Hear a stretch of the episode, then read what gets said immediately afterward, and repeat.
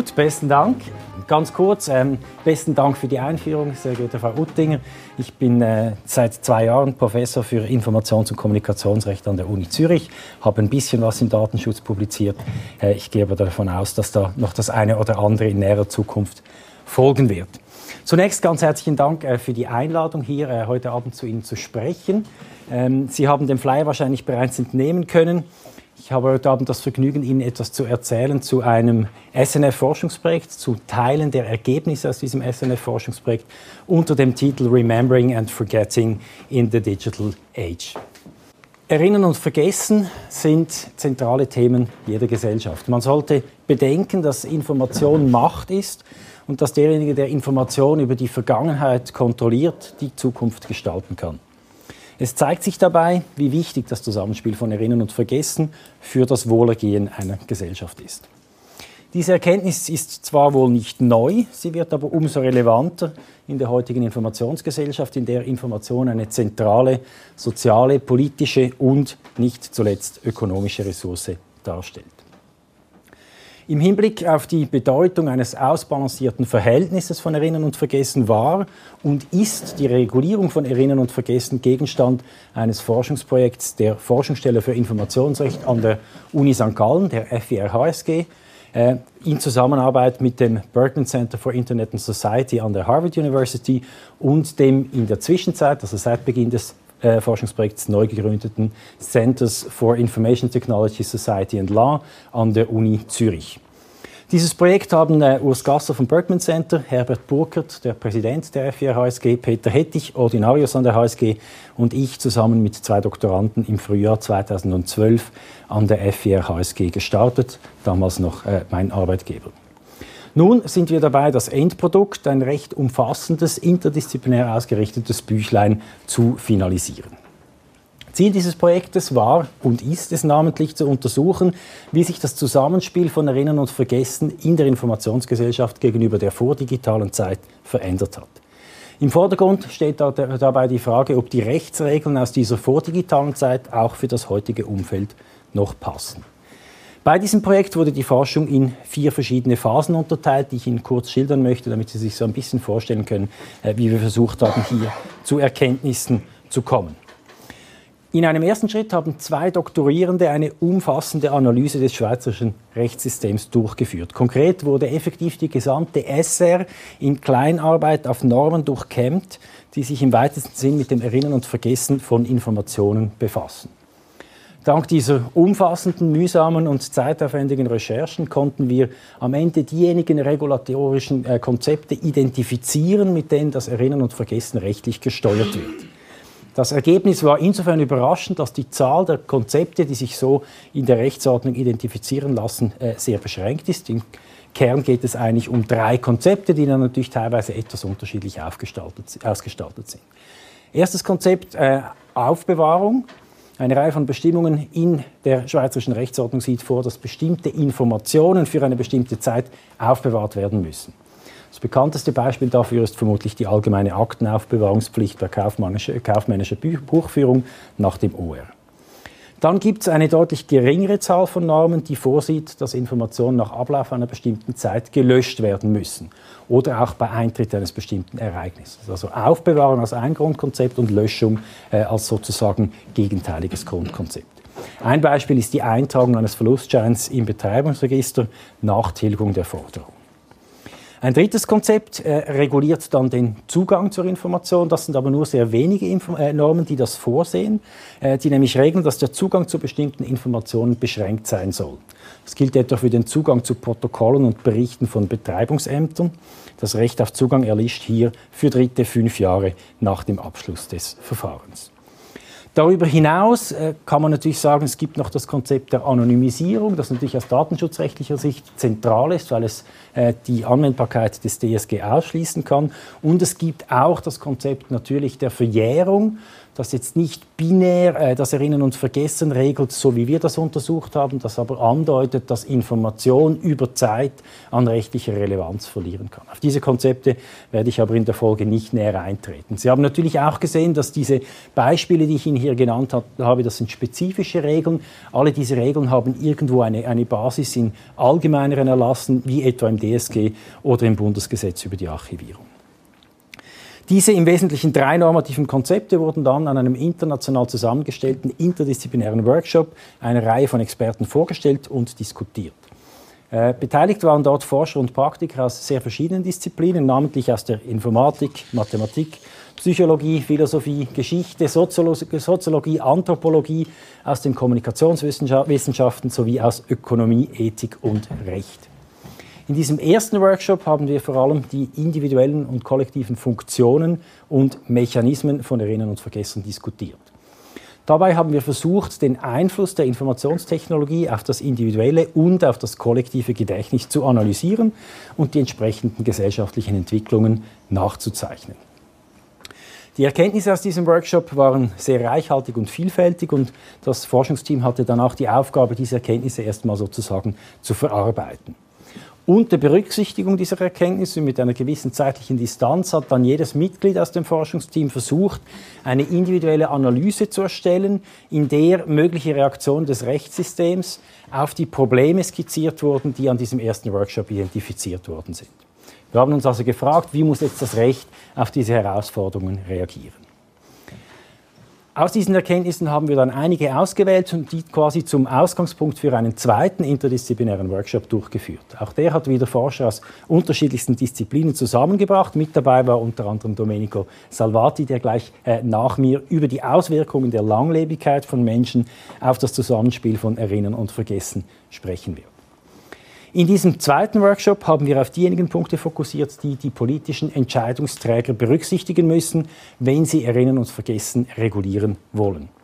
Zudem, und das vor allem, haben wir versucht, quasi die wichtigsten Brennpunkte herauszukristallisieren, also die Bereiche, in denen eine gesetzgeberische Intervention wohl notwendig wäre. Vor dem Hintergrund der Analyse der heute bestehenden normativen Konzepte haben wir zudem herauszufinden versucht, welche rechtlichen Mechanismen für eine Intervention überhaupt zur Verfügung stehen und ob neue Mechanismen notwendig sind. Hier hat sich also sozusagen der Kreis geschlossen zur Analyse der bestehenden rechtlichen Mechanismen in der heutigen Rechtsordnung.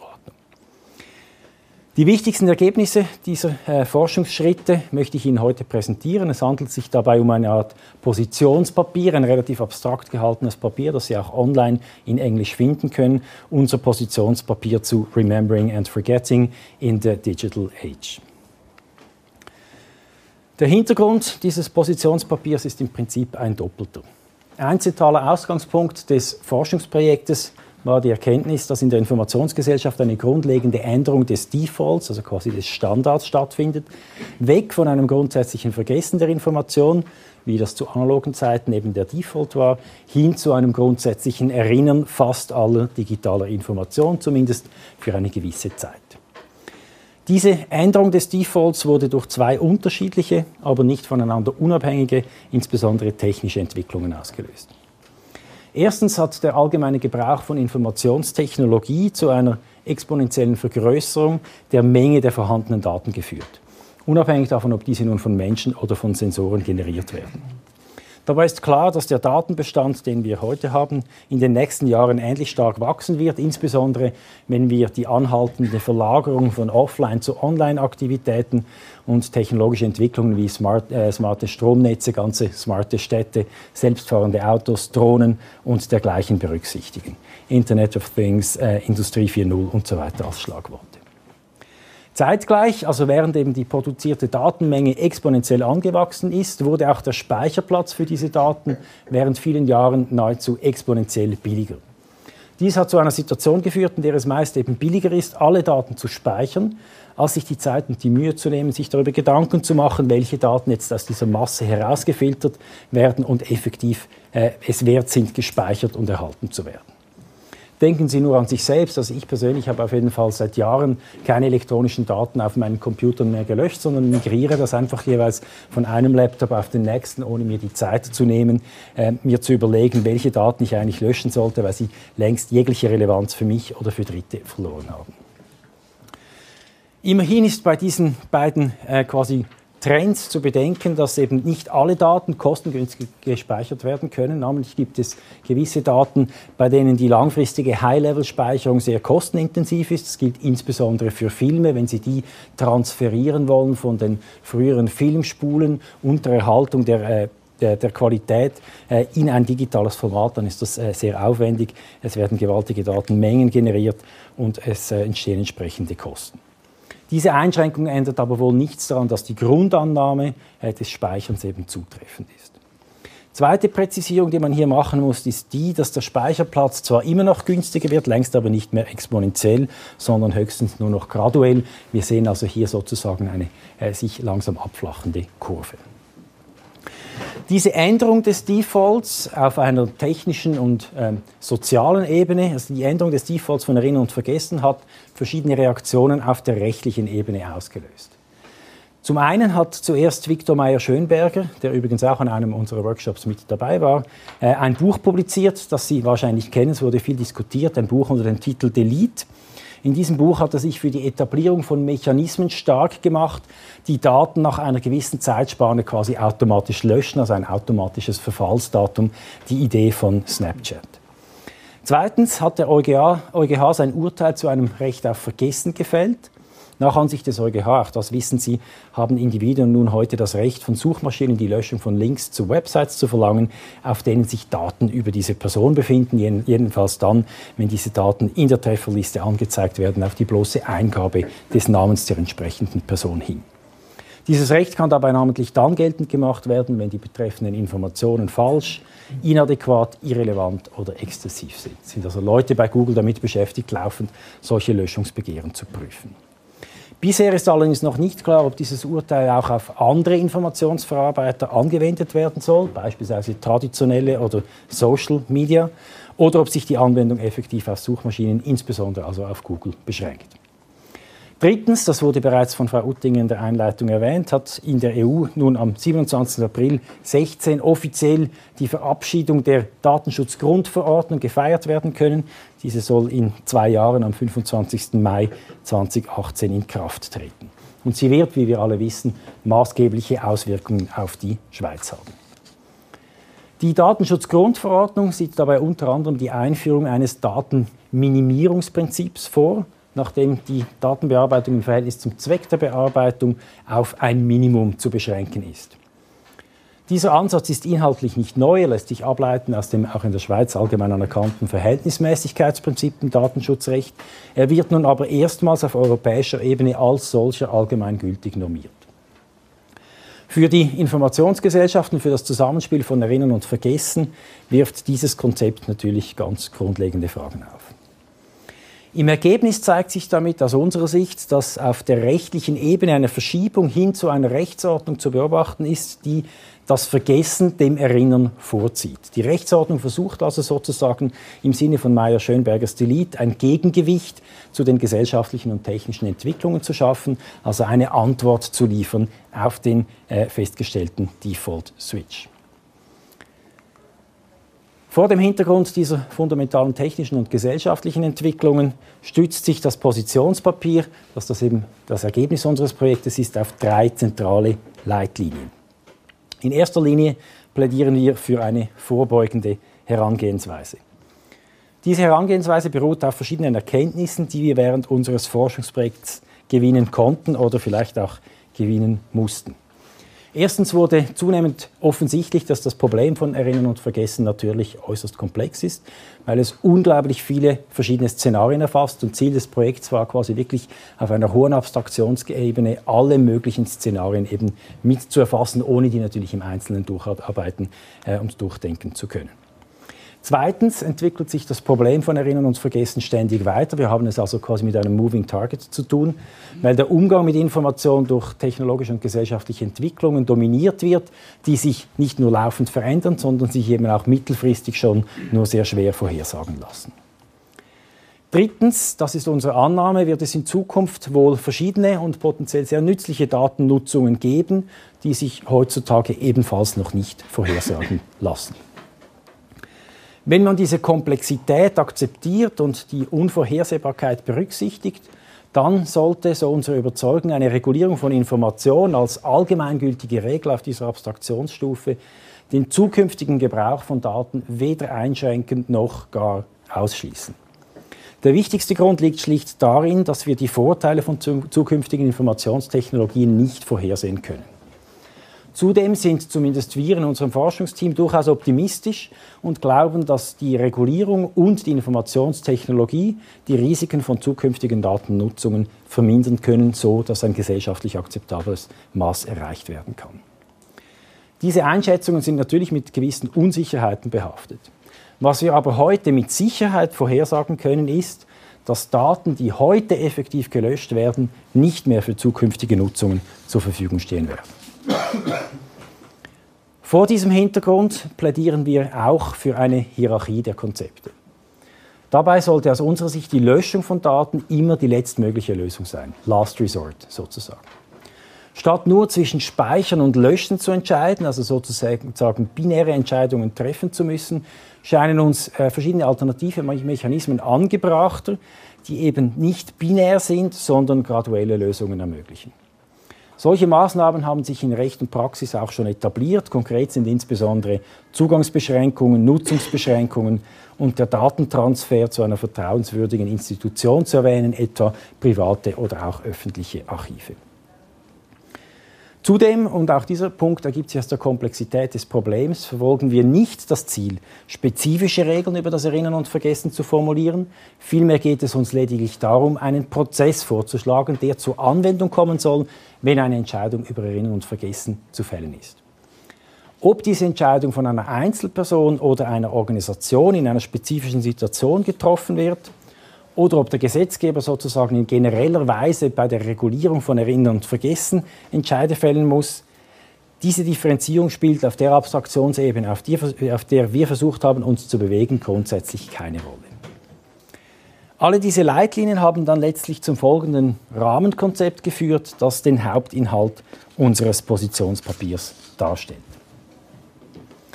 Nochmals, bei diesem Konzept geht es nur darum, einen Prozess zur Handhabung von Informationen während eines bestimmten Zeitraums zu skizzieren. Der Prozess kann dabei zum einen direkt von Personen angewendet werden, die für das Informationsmanagement in einer Organisation verantwortlich sind also Einzelpersonen innerhalb eines Unternehmens beispielsweise.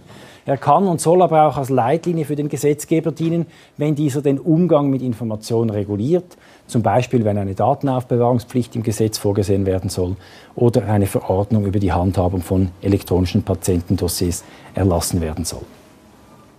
Das Konzept besteht, wie Sie sehen, aus zwei Blöcken alternative Mechanismen auf der einen Seite und allgemeine Kriterien auf der anderen Seite. Mit alternativen Mechanismen sind dabei Mechanismen gemeint, Sie sehen das, die eben nicht das Löschen oder das Speichern anordnen, sondern sozusagen als graduelle Konzepte dazwischen stehen. Alternative Mechanismen auf der einen Seite und Kriterien, allgemeine Kriterien auf der anderen Seite. Diese Kriterien und die alternativen Mechanismen sind dabei in verschiedener Hinsicht miteinander verbunden. Ist also nicht sozusagen eine einfache Abhängigkeit, sondern wir haben quasi eine Wechselwirkung zwischen diesen beiden Blöcken. Die Kriterien sollten darüber Aufschluss geben, ob die Daten aufbewahrt werden sollen und welche Schutzmaßnahmen zugunsten der Individuen und Organisationen zu treffen sind, die von der Existenz bzw. der Verfügbarkeit der Information möglicherweise betroffen sind.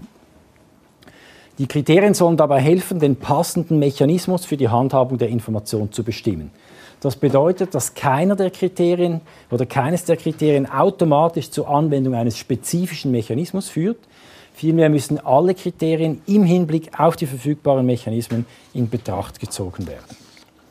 Umgekehrt hat der gewählte Mechanismus Auswirkungen auf die Beurteilung der Kriterien, weil dieser Mechanismus die Auswirkungen der Existenz und Verfügbarkeit der Information für Dritte mitbestimmt. Also es geht darum, sozusagen mit hin und her schweifendem Blick, wie der Jurist gerne sagt, zu überlegen, welche Kombination von Faktoren letztlich für eine bestimmte Lösung oder gegen eine bestimmte Lösung spricht. Die drei alternativen Mechanismen können in etwa wie folgt äh, beschrieben werden. Aus Sicht der Individuen und Organisationen kann eine Beschränkung des Zugangs zur Information einen ähnlichen Effekt haben wie die Löschung der Information. Denken Sie an das äh, Google-Urteil des EuGH in Sachen Costecha. Das bekannteste Beispiel sind hier nationale Archive, die enorme Datenmengen aufbewahren, aber der Öffentlichkeit den Zugang verwehren, bis die Schutzfrist dieser Daten abgelaufen ist. Unserer Ansicht nach sind solche Zugangsbeschränkungen oft eine gangbare und sinnvolle Alternative zur bloßen Löschung von Daten.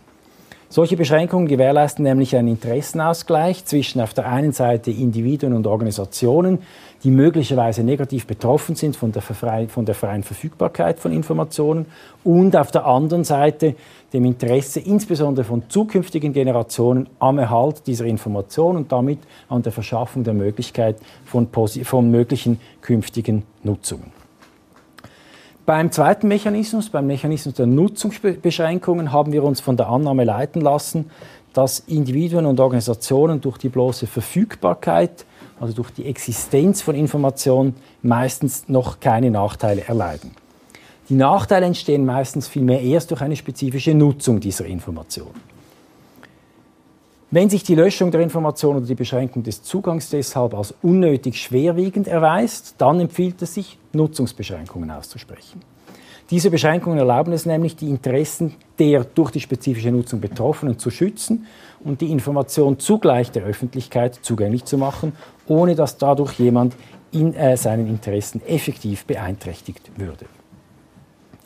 Statt nun selbst eine Zugangsbeschränkung einzuführen, kann der Inhaber von Informationen die entsprechenden Daten auch einfach an eine Drittpartei transferieren, namentlich an ein öffentliches oder allenfalls auch an, an ein privates Archiv.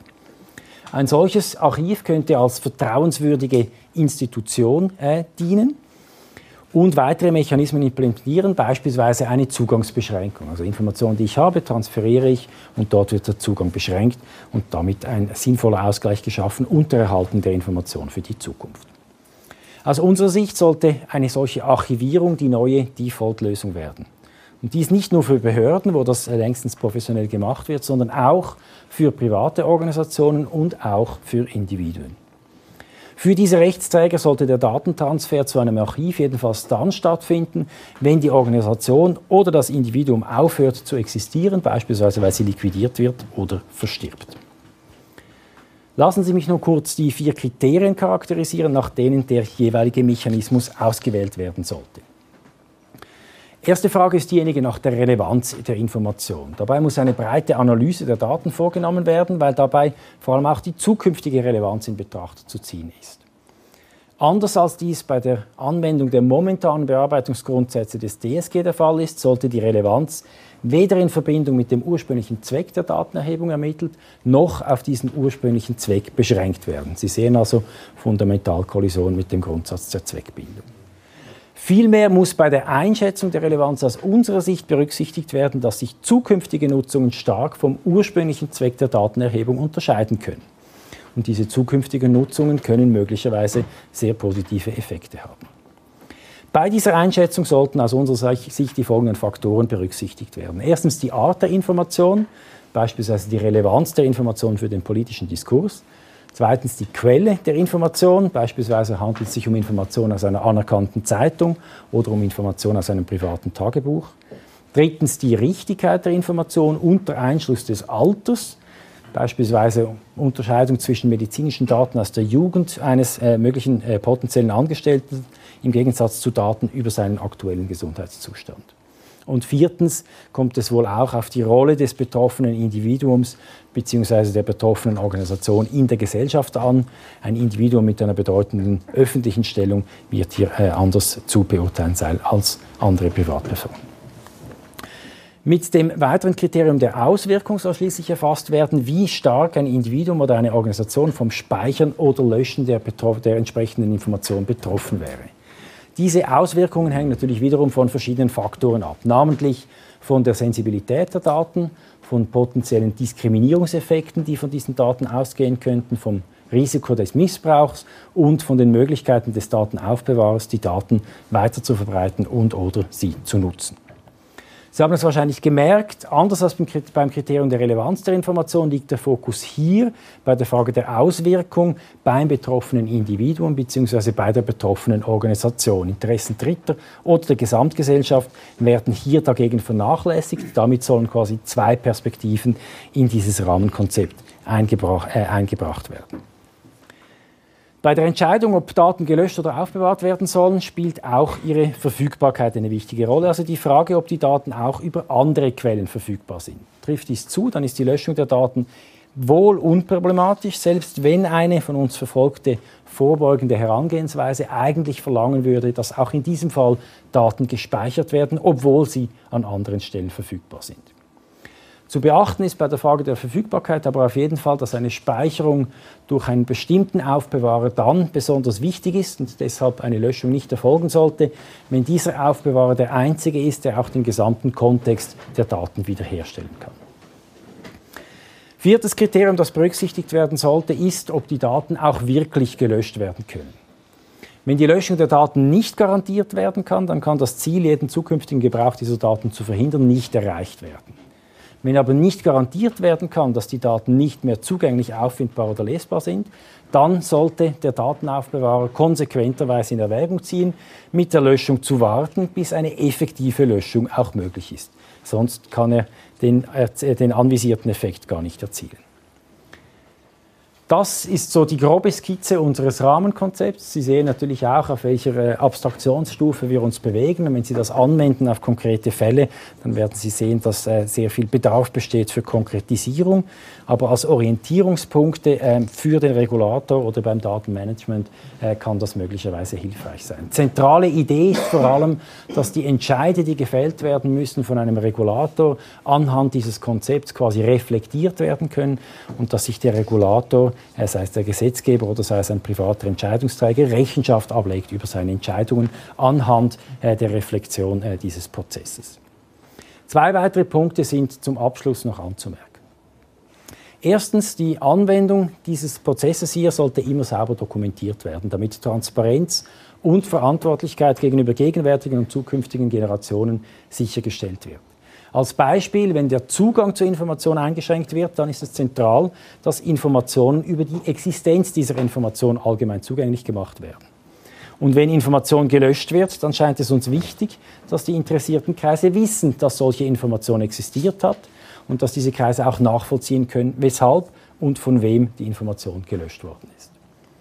Zweitens und allerletztens, der in unserem Konzept skizzierte Entscheidungsprozess muss periodisch überprüft werden. Während wir nämlich äh, die Wichtigkeit der Komponente Zeit bei der Handhabung von Informationen anerkennen und für eine vorbeugende Herangehensweise plädieren, müssen wir uns gleichzeitig eingestehen, dass auch unser Konzept durchaus vergänglich ist.